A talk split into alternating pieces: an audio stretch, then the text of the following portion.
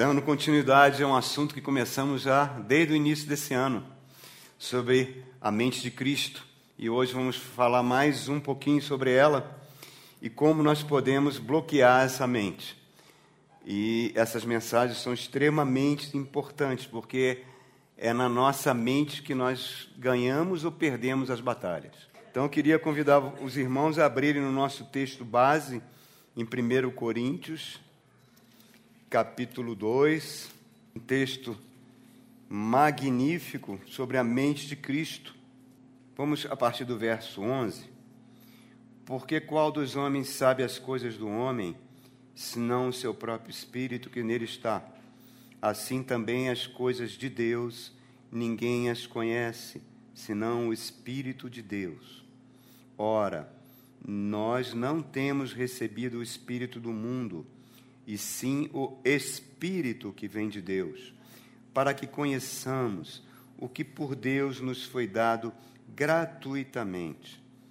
Disto também falamos, não em palavras ensinadas pela sabedoria humana, mas ensinadas pelo Espírito, conferindo coisas espirituais com espirituais. Ora, o homem natural não aceita as coisas do Espírito de Deus, porque eles são loucura, e não pode entendê-las, porque elas se discernem espiritualmente. Porém, o homem espiritual julga todas as coisas, mas ele mesmo não é julgado por ninguém. Pois quem conheceu a mente do Senhor que o possa instruir? Nós, porém, temos a mente de Cristo. Que as minhas limitações, Pai, não seja um obstáculo para a pregação da tua palavra. Usa a minha boca, fala através de mim a tua igreja.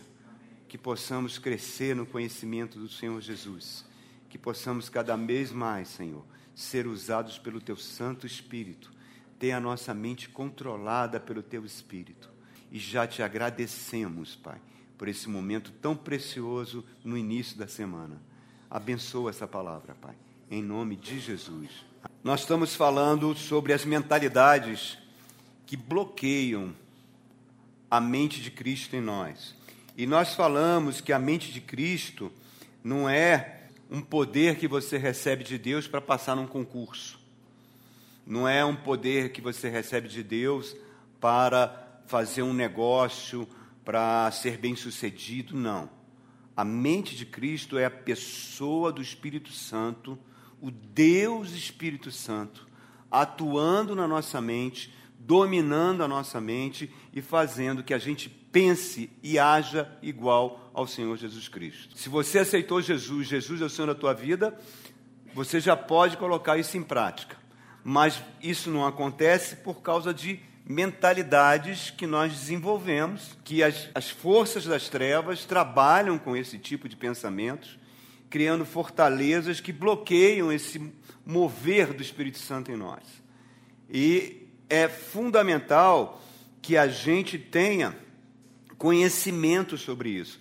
Essas mensagens hoje sobre esse assunto, elas são uma verdadeira bênção nas nossas vidas, hein? porque parece que eu estava adivinhando que esse ano ia ser um ano de muitas lutas. Tenho reparado que quando eu ministro para vocês, eu sou o principal beneficiado recebo poder para enfrentar o que eu tenho enfrentado.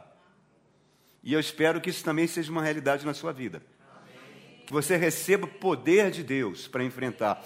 Porque o nosso Deus fala em Oséias, capítulo 4, verso 6, que o meu povo perece porque lhe falta conhecimento. E a única coisa que pode destruir o povo de Deus é a falta de conhecimento. E ele conclui: falta conhecimento porque meus pastores não ensinam. Espero que vocês, tenham, que, que vocês sejam ensinados pela palavra de Deus aqui.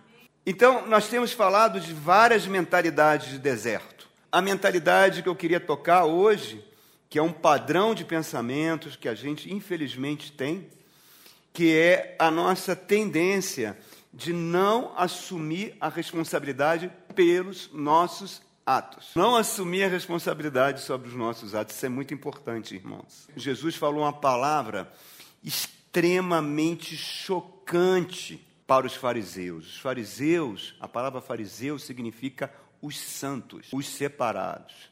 Da onde veio Paulo? Paulo era o fariseu dos fariseus. Né? Fariseu era, digamos assim, top de linha da religião judaica. Jesus olha para aqueles homens santos aos olhos do povo e fala uma palavra que choca. Ele fala: olha, as prostitutas e os publicanos vão entrar no reino de Deus na frente de vocês. As meretrizes e esses publicanos corruptos, bandidos, vão entrar no reino de Deus na frente de vocês. Que é coisa mais chocante do que essa, irmão? Uma prostituta, uma meretriz, é uma pessoa que pratica todo tipo de depravação sexual. É uma pessoa que não tem nenhum tipo de espiritualidade, não tem moral. Os publicanos, se a gente pudesse comparar aos dias de hoje, eram aquelas pessoas, aqueles políticos, aqueles milicianos que saqueiam o povo, que tomam o dinheiro do povo, que ao mesmo tempo roubam os cofres públicos. Pessoas assim que eram desprezadas pelo povo de Israel. E os fariseus eram aquelas pessoas que faziam longas orações, que faziam ofertas no templo, que eram os mestres das escrituras para o povo, que eram o exemplo de conduta para o povo. O povo olhava a conduta deles achava exemplar. Como é que pode uma gente sangue ruim dessa entrar na frente de homens tão santos? Como é que pode isso acontecer, Jesus? Qualquer pessoa de bom senso, por mais liberal que fosse, ao olhar essas palavras de Jesus e olhar os fariseus, o estilo de vida que eles levavam, falou: não, Jesus, não é possível, não posso concordar com isso. Que Deus ame mais esse tipo de pessoa que tem uma vida totalmente errada do que os santos de Israel. E isso me faz lembrar o profeta Samuel, quando o profeta Samuel recebe a ordem para ir na casa de Jessé, ungir um dos filhos de Jessé para ser o rei de Israel, Jessé apresenta os filhos. E os filhos eram todos homens que tinham uma aparência forte, uma aparência de pres uma presença muito grande. E Samuel olhou primeiro o mais velho e falou: É esse que Deus escolheu. E Deus falou: Não, não é esse não. Aí ele foi no segundo, aí Deus não é esse não. Aí ele foi no terceiro, Deus não é esse não. Passou todos os filhos de Jessé, ele vira para Jessé, Jessé, acabou os filhos, Deus mandou ungir um filho. Ah, não, tem um lá no campo que está cuidando de ovelha, vamos chamar ele. O menino que está lá, o Davi, o tal de Davi. E quando Davi chega, Deus fala: unja ele. O que tinha aparência mais desprezível. Aí Deus olha para Samuel e fala: Eu não avalio pelas aparências, eu não avalio pelos Facebooks, eu não avalio pelos Instagrams, eu não avalio pelas imagens, eu sondo os corações. Jesus fala: O meu Pai sonda os corações. E como a Bíblia diz que Ele nos formou desde o ventre da nossa mãe, Ele nos teceu no ventre da nossa mãe, Ele nos conhece profundamente e nós somos cristalinos na presença dEle. Não tem como a gente enganar a Deus, Ele sabe exatamente os pensamentos antes de vir na nossa mente, antes da palavra chegar na nossa boca, Ele já sabe, irmãos. Então não tem, nós somos muito transparentes na, na presença de Deus. Não funciona aquela imagem bonita do Instagram que tu coloca ali, do Facebook. Não, você não é aquela pessoa. Você não é. Normalmente são retratos de cinco anos atrás, né? Mas você não é essa pessoa tão linda, tão maravilhosa que está ali. Claro que você é. Mas vocês estão entendendo o que eu estou querendo dizer? Deus conhece as nossas profundezas. Então, o que que acontecia? Ele conhecia o coração dos fariseus e via que os fariseus eram pessoas orgulhosas, pessoas autossuficientes, que se achavam as meninas dos olhos de Deus, que não precisavam de Deus porque eles eram tão santos e tão corretos, segundo eles, nas suas atitudes, que ele nunca atribuíam culpa a si próprios e sim nos outros. Eles eram rápidos para apontar o pecado dos outros, para julgar, para mostrar o dedão que eram os outros. Essas pessoas não precisaram de Deus, tanto é que contribuíram para matar Deus na cruz. Agora, as prostitutas e os publicanos que se aproximavam de Jesus sabiam das suas fragilidades, sabiam que ele eram pessoas que cometiam erros, que cometiam injustiças, sabiam que eram pessoas doentes. Doentes, Jesus falou: Eu vim para os doentes. E essas pessoas se derramavam em lágrimas aos pés de Jesus, amaram Jesus. Por isso que ele falou: essas pessoas vão entrar na frente no reino de Deus. Nos tempos modernos, nós valorizamos muito a estética, né, irmãos? Nós valorizamos muitas imagens. As pessoas colocam muitas imagens que não são, muitas vezes, não são aquilo que está mostrando. E quando a gente lê a história dos fariseus, nós temos uma tendência a criticar. Nossa, esses caras eram terríveis. Mas se nós estivéssemos vivendo naquela época, talvez a gente fizesse as mesmas coisas. Talvez a gente não seja tão diferente de um fariseu. Nós precisamos é ter o cuidado, o zelo de não permitir que esse tipo de pensamento, de mentalidade, venha bloquear a ação do Espírito Santo na nossa mente. A capacidade que nós temos de não assumir responsabilidade pelos nossos atos e de atribuir culpa aos outros e não assumir os nossos próprios erros e condutas. Se isso vira uma prática, vira um céu de bronze. Sabe o que é essa expressão céu de bronze? As suas orações não vão passar do teto aqui, não vão chegar no Senhor, porque o Senhor é a verdade. O Senhor é a verdade.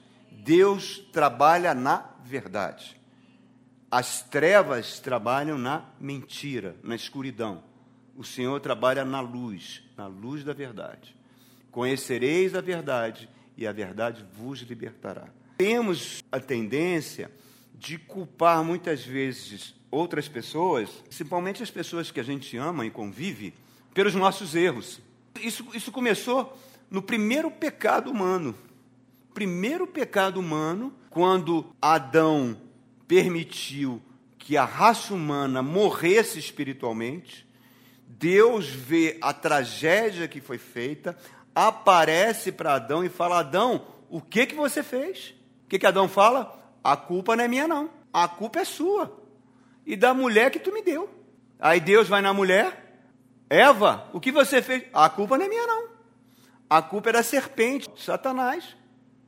Essa tendência que nós temos de passar a responsabilidade de algo que acontece com a gente, é um padrão que vai se repetindo até por todas as escrituras. Se você vê a história de Abraão e de Sara, Deus fez uma promessa para Abraão e para Sara, principalmente, que ela seria mãe de nações, e ela atinge a idade de 90 anos e não vê isso acontecer. O seu corpo não tem mais condição de produzir filhos. Então ela propõe ao seu marido Abraão que tenha relações sexuais com a sua escrava. E o filho da escrava seria o filho que ela, dela. E Deus falou que não, que o filho tinha que nascer do ventre dela. Então, Abraão tem relações sexuais com Agar, nasce o filho que ele põe o nome de Ismael, essa criança é adotada por Sara, mas quando ela tem 12 anos de idade, Sara engravida. O filho da promessa chegou. E aquele menino, junto com sua mãe, começa a tornar a vida de Sara um inferno. E aí Sara vai botar a culpa em Abraão. A culpa é tua. Quem mandou você ter relações sexuais com a minha escrava? Mas foi você que me deu. Um culpando o outro, um culpando o outro. E esse padrão, irmão, está presente nas nossas vidas. E a culpa é ação das trevas na mente humana, irmão as forças da treva, as forças espirituais da maldade, é uma realidade. Ela trabalha com esse tipo de coisa. Ela se alimenta disso, irmãos. O próprio nome, porque a culpa ela está ligada à acusação. Você para culpar alguém você tem que acusar. Qual é o nome de Satanás? O que, que significa Satanás? Vem da palavra hebraica Satã, que significa quê? Acusador. Acusador. Então, esse padrão está presente. Isso destrói famílias, destrói relacionamentos. Tem um professor amigo meu lá da, da UNB, a irmã da namorada dele tem dois filhos. Um rapazinho de 12 anos e a filha, uma menina muito alegre, muito viva, assim, muito querida, uma menina muito inteligente, de três aninhos. Então, o casal foi passar um férias no exterior e deixou a menina com os pais dele. Numa sexta-feira, a menina ficou gripada, uma gripe muito forte, uma febre, leva para o hospital. Domingo, a menina morreu. Fulminante. Quando os pais voltam, começou, além da tragédia, cenário todo, ele, a perda daquela criança tão amada, começou o rol de acusações. Os pais da, da, da esposa acusavam os pais do marido, que a culpa foram dos pais dele. Ele acusava ela, ela acusava ele. O casamento foi entrando numa espiral, numa espiral de decadência, de acusações. A vida daquela família acabou. Afetou a vida de todos os irmãos e irmãs de ambos, afetou os pais, afetou, destruiu aquela família. E ninguém tem culpa disso, irmão. Ninguém tem culpa de nada. Nós estamos num mundo onde as tragédias acontecem, ninguém tem culpa de nada. Mas isso foi crescendo, crescendo, e eles resolveram se separar e esqueceram que tinha um filho de 10 anos. Nessa simbiose de acusação e de culpa, resolveram dar mais uma chance para o casamento. Ela queria porque queria outra criança. Só que ela estava com mais de 40. Então, pegou os óvulos todos, levou no médico para fazer um tratamento de fertilização. Só que a natureza aí falou mais alto. Sete óvulos que ela tinha, nenhum deles fertilizou, e depois da sétima tentativa eles se separaram. E esqueceram que tem um menino de 10 anos.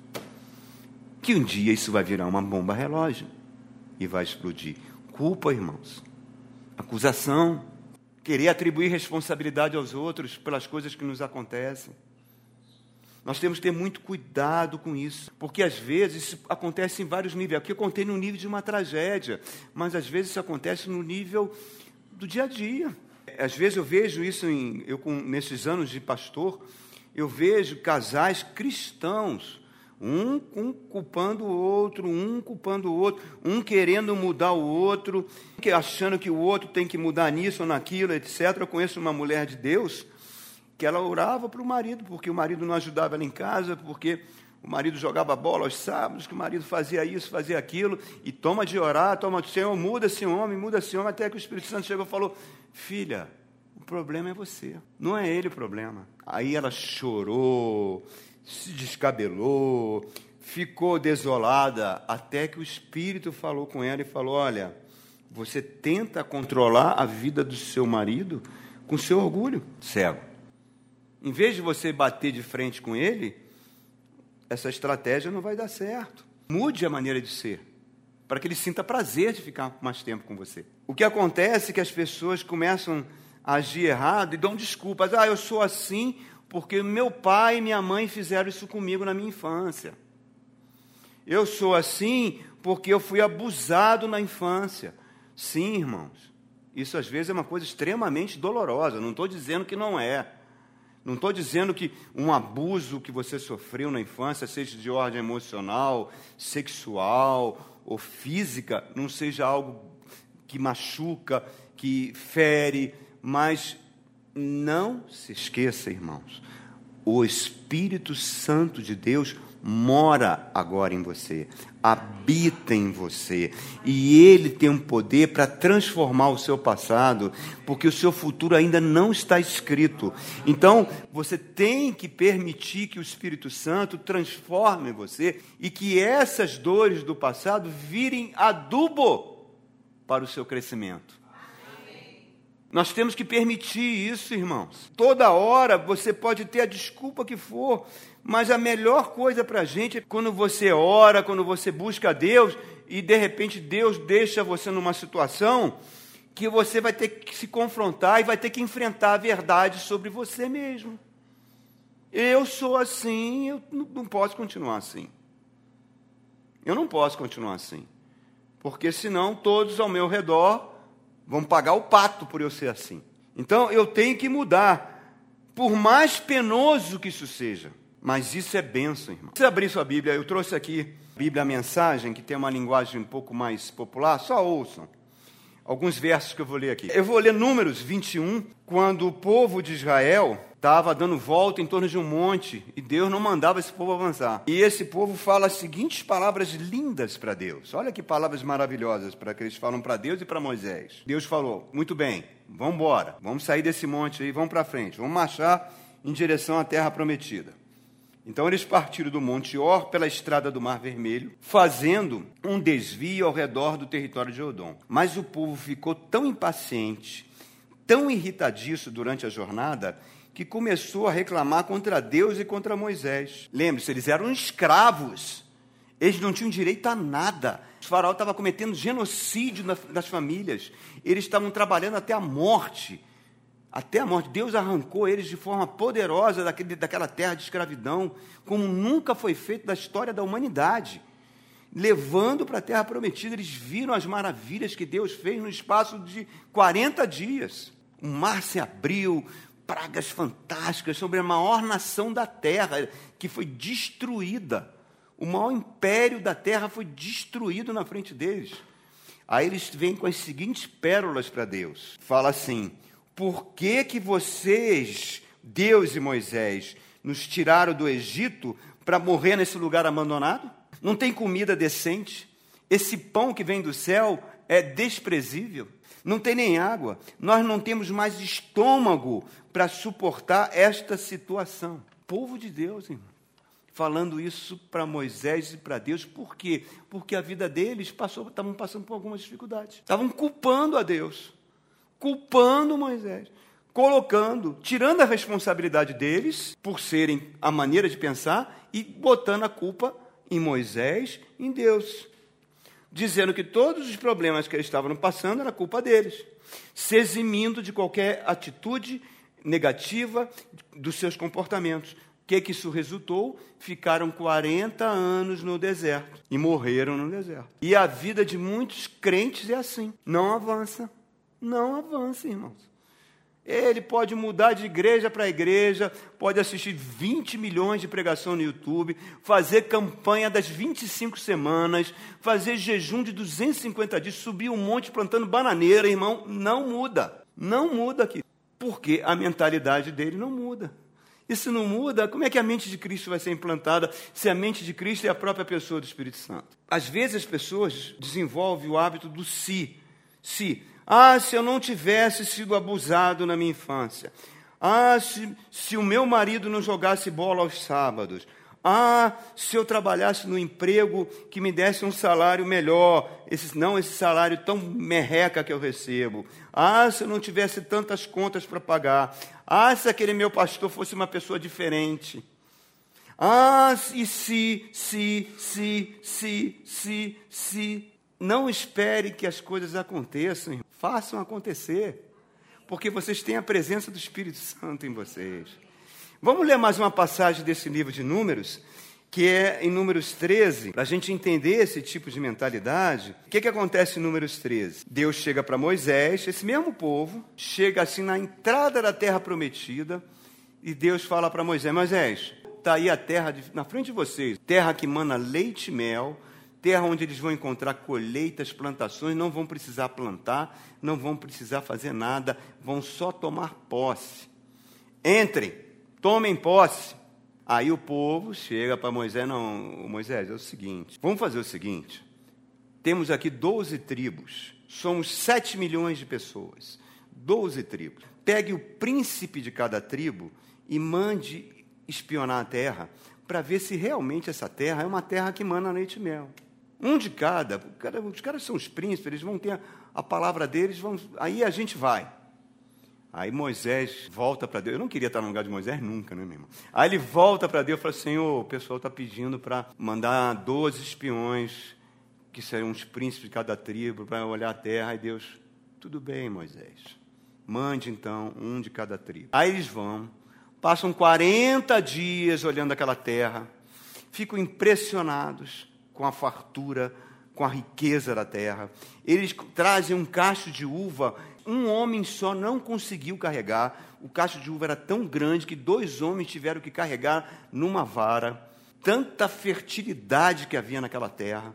Saem da terra e quando o povo todo se reúne ao redor deles para receber o relatório daqueles homens, daquelas autoridades, daquelas pessoas tão consideradas. Eles falam: não, a terra é maravilhosa, a terra tem leite e mel, mas tem gigantes naquela terra, não temos condição de derrotar. Aí acontece isso que eu vou ler para vocês aqui, no capítulo 14. Toda a comunidade então se alvoroçou e chorou a noite toda.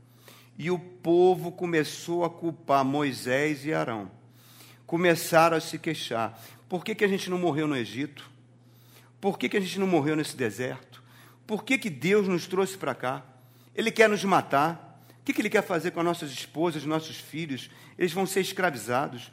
Vamos voltar para o Egito. Vamos fazer o seguinte: vamos escolher um novo líder. Esse Moisés não serve mais para nada para a gente. Vamos escolher um novo líder. Aí Moisés e Arão caem com o rosto no chão, começam a orar a Deus. Josué, Caleb, que participaram do reconhecimento, rasgaram as roupas e falaram: gente, a terra é boa, vamos tomar posse. Deus já deu, Deus acabar com, com todos eles. Deus tirou a proteção deles. Nós vamos comer esses caras como pão. Vamos.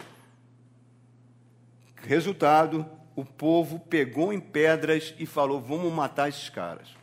Vamos matar Moisés, mata esse Caleb, mata esse Josué e vamos voltar para o Egito. O que, que acontece? Na hora que eles pegarem pedra para matar os dois, olha o nível que chegou. Deus desce. Deus desceu, irmão desceu na tenda da congregação. Tenta imaginar isso. Uma nuvem de glória desceu, e foi nesse momento, e Deus falou para Moisés: quanto tempo esse povo ainda vai continuar me tratando como lixo? Olha o que, é que a falta de fé faz. Quanto tempo esse povo vai ficar me tratando como lixo? Quanto tempo ainda eles vão se negar a confiar em mim, depois de todos os sinais que eu fiz na frente deles. E a gente vê essa história, irmãos, a gente fala, nossa, eles eram terríveis. Não, irmão, é igual a muitos de nós, querido. Às vezes Deus faz coisas boas, a gente se esquece. E aí, quando a gente passa por uma dificuldade, essa dificuldade fica longa, quando a gente começa a passar por um problema, e o problema passa meses e não é resolvido, a gente começa a ficar num estado muito parecido com esse. E nós sofremos porque nós não temos fé. Porque as lutas, elas vão existir. As dores, elas vão existir. Jesus falou: nesse mundo passarei por tribulações. Mas a fé faz a gente atravessar por todas elas. Por a gente não ter fé, por não confiar que os nossos problemas são menores do que Deus, a gente acha que Deus é menor que os nossos problemas, a gente daqui a pouco está culpando a Deus, está culpando a igreja, é aquela igreja que não tem unção, é isso, não sei o que, daqui a pouco você está indo num, dois, daqui a pouco você não está indo para lugar nenhum e a tua vida não avança, irmãos. Não avança. Esse tipo de mentalidade é uma coisa muito triste, porque nós precisamos enfrentar a verdade. Aquilo que o Salmo 139 fala: Senhor, sonda-me, sonda-me, vê se há em mim algum caminho mau, me dirige pelo teu caminho eterno. Me, ou, em outras palavras, me dê atitudes mentais para que eu possa passar pelas situações difíceis e não fraquejar, não murmurar, não queixar, não botar a culpa na minha mulher, no meu marido, no meu trabalho, no meu patrão, não botar a culpa no, no governo A, no, no, PT, no Bolsonaro, não botar culpa em ninguém, irmãos. E sim avançar em frente, para que eu possa experimentar o melhor de Deus. Por quê? Porque Deus não trabalha na mentira. Jesus Cristo é a verdade, então nós precisamos estar sempre assim, numa situação de reconhecer os meus próprios erros. Senhor, eu falei nisso, eu vou preciso melhorar nisso, me ajuda a melhorar nisso. Evitar de apontar o dedo para um, apontar o dedo para outro, culpar, culpar A ou B. Não, não, não, irmãos. Eu tenho o Espírito Santo, eu tenho a mente de Cristo, o Senhor habita em mim, eu sou templo do Espírito Santo, eu realmente errei, eu preciso consertar isso, isso, isso, isso, senão eu vou repetir esse padrão. O Salmo 51, escrito pelo rei Davi, no verso 6, diz que Deus se alegra na verdade no íntimo do coração humano. Então, se a verdade habita em mim, Deus se alegra. E o interessante é que esse salmo foi escrito um ano depois que Davi cometeu adultério com Betseba e mandou matar o marido dela. Ele estava tranquilo. Ele acha que eu sou rei, fiz e aconteci, que pena que ele morreu, desejei aquela mulher, tomei posse dela. Um ano depois, ele está lá no seu trono, tranquilo com a sua consciência, quando Deus manda o profeta Natan falar com ele. E conta uma história parodiada sobre um homem que tinha uma ovelhinha e que um homem muito poderoso pegou a ovelhinha dele e fez um churrasco da ovelhinha dele. Davi, esse homem não tem que morrer. Esse homem não podia ter feito isso com a ovelhinha do homem. E Natan fala: Esse homem é você, Davi. Você é esse camarada. Você podia ter a mulher que quisesse. Você podia ter tudo que você não era nada, você era um pastor de ovelhas. Eu fiz você ser rei de Israel e ganhar todas as batalhas. Você pegou a mulher do homem mais fiel que você tinha e você mandou matá-lo. Quando Davi ouve, acontece o que aconteceu com o filho pródigo: pequei contra o meu pai. Aí ele teve a consciência do seu pecado, ele não botou a culpa em Betseba que ficou nua, ele não botou a culpa no fato de ser rei, não, ele falou: "Eu pequei contra Deus". E ele derrama o coração diante de Deus e assume as consequências do seu ato. E isso tem grande valor diante de Deus, irmãos. Tem grande valor. Porque, primeiro João capítulo 1 diz: Deus é fiel e justo para nos perdoar. Desde que nós reconheçamos, senão a gente vai estar chamando Deus de mentiroso, irmãos. E Deus não é mentiroso, Ele é a verdade.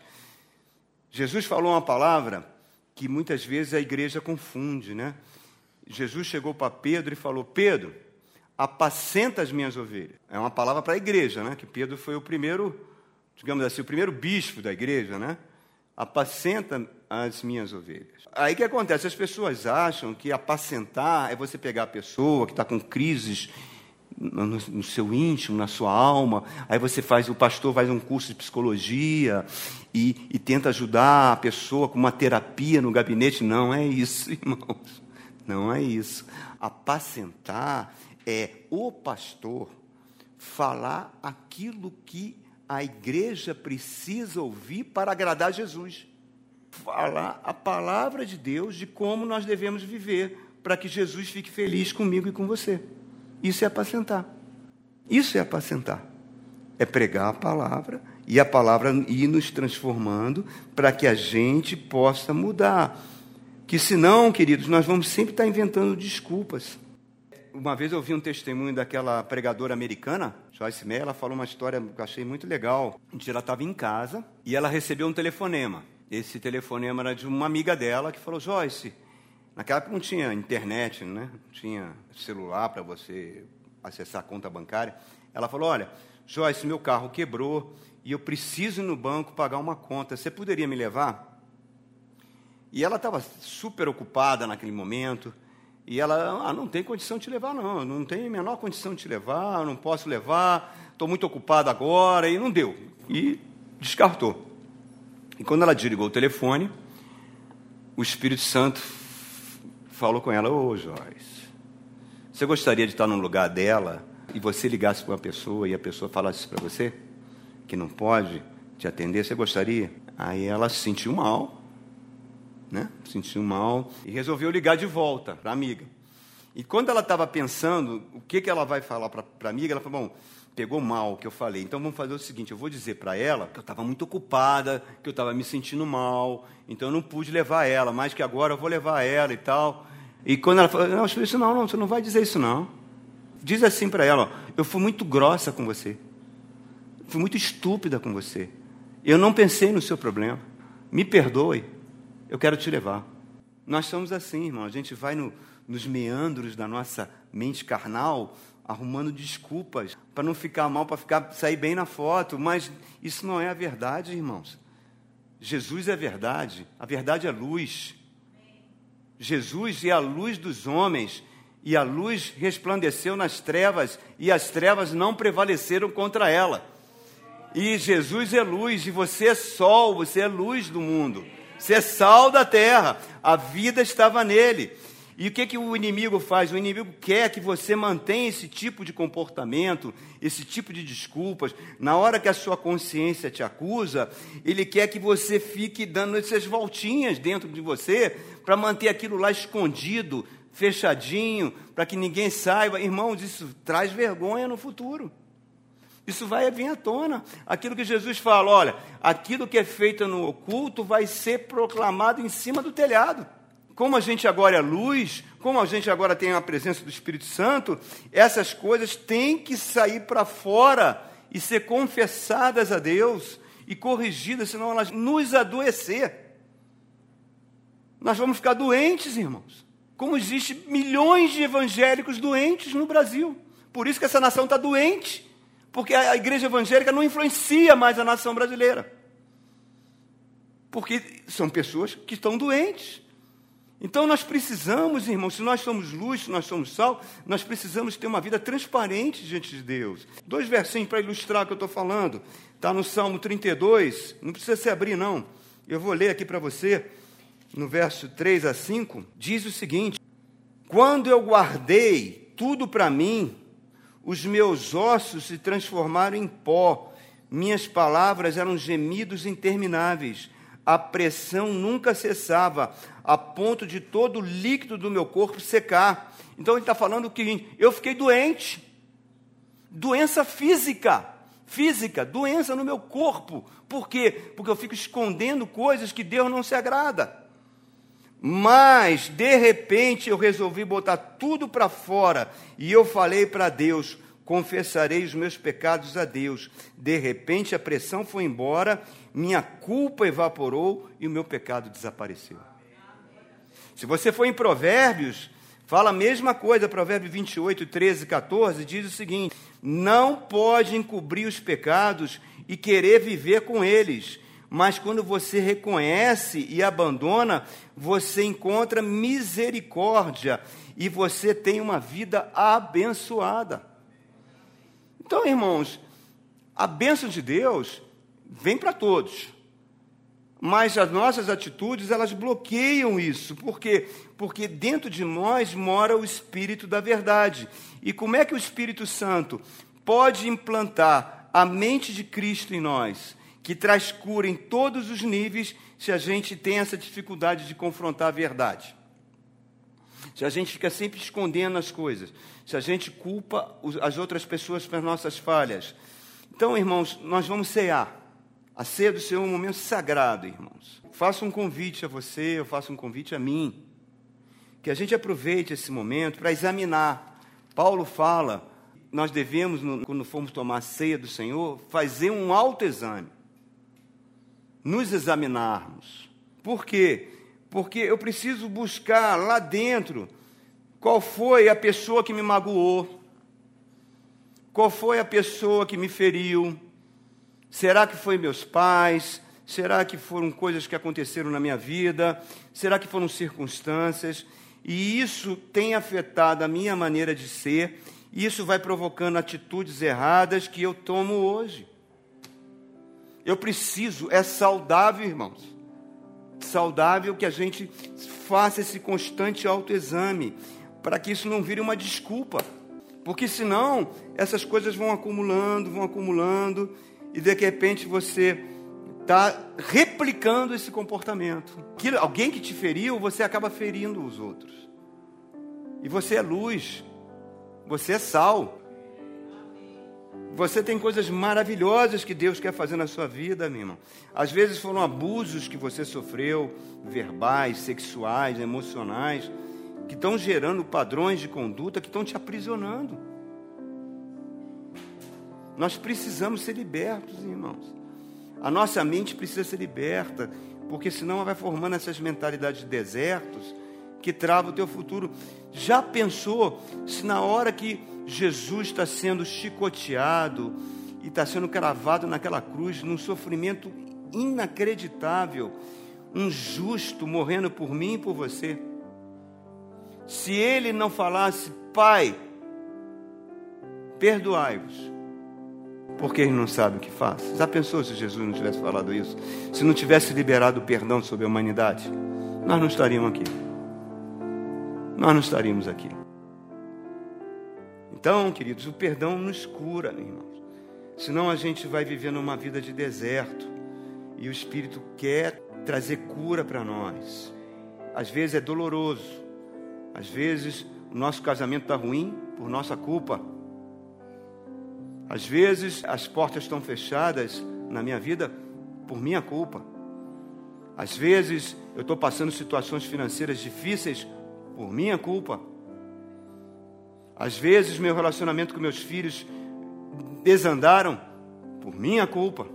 Às vezes, meu casamento acabou por minha culpa. Então, o passado pertence ao Senhor. E Ele pode ir lá, é o único que pode visitar o teu passado, irmãos. E pode mudar isso tudo e te levar para uma terra prometida.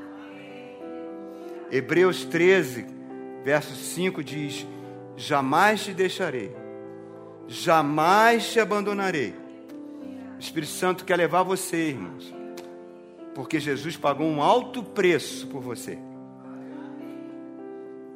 Pedir esses dois minutinhos, dois minutinhos que você aí no seu lugar, como você quiser.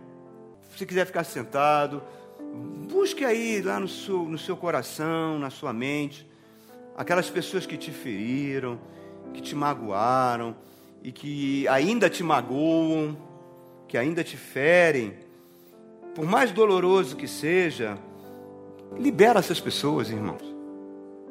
Vamos liberar, vamos liberar essas pessoas. É, coloca na sua imaginação agora essas pessoas sendo abençoadas, recebendo coisas boas do Senhor. Seja um veículo de bênção, irmãos. Jó estava numa situação de completa destruição familiar, financeira, na sua saúde. E Deus apareceu para ele e falou para ele orar pelos homens que estavam acusando ele, acusando injustamente. E quando Jó orou, o Senhor restituiu a Jó muito mais do que ele tinha. É assim que o nosso Deus trabalha.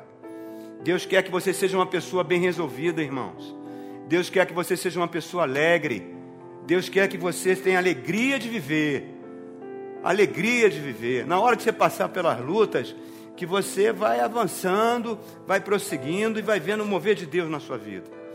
Vamos pedir trabalhar na sua mente, irmão. Ô oh, Pai querido, aqui está, nessa noite, esses irmãos vieram hoje à tua casa. Vieram para receber de ti, Espírito Santo. E a tua palavra não volta vazia, a tua palavra é poder a tua palavra é a pessoa do Cristo em nós. Entra, Senhor, fazendo separação entre alma e espírito, juntas e medulas, Pai, e trazendo uma renovação na mente de cada um de nós, para que a gente possa avaliar o nosso relacionamento com nossos filhos, para que nós possamos avaliar o relacionamento com as pessoas que nos cercam, aquelas pessoas que nós machucamos, que nós ferimos, nos dê oportunidade de voltar a essas pessoas e pedir perdão. Mesmo que essas pessoas não perdoem a gente, que a gente possa ir lá pedir perdão, para que a cura possa nos alcançar, para que a verdade de Deus possa transformar o nosso ser. Hoje é o dia de Santa Ceia, uma noite de Santa Ceia, onde nós estamos aqui celebrando a Sua morte e a Sua ressurreição. Senhor, quanto tempo nos resta nesse mundo? Quantas coisas iremos ainda enfrentar? Mas queremos enfrentar de peito aberto, com a nossa casa construída sobre a rocha, para que os mares e os ventos, ao bater na parede da nossa casa, a nossa casa não derruba, ficará firme. Nossas gerações, nossos filhos, nossas posteridades serão abençoadas. Oh, Pai querido, que coisa maravilhosa. Venha trazer cura venha trazer libertação.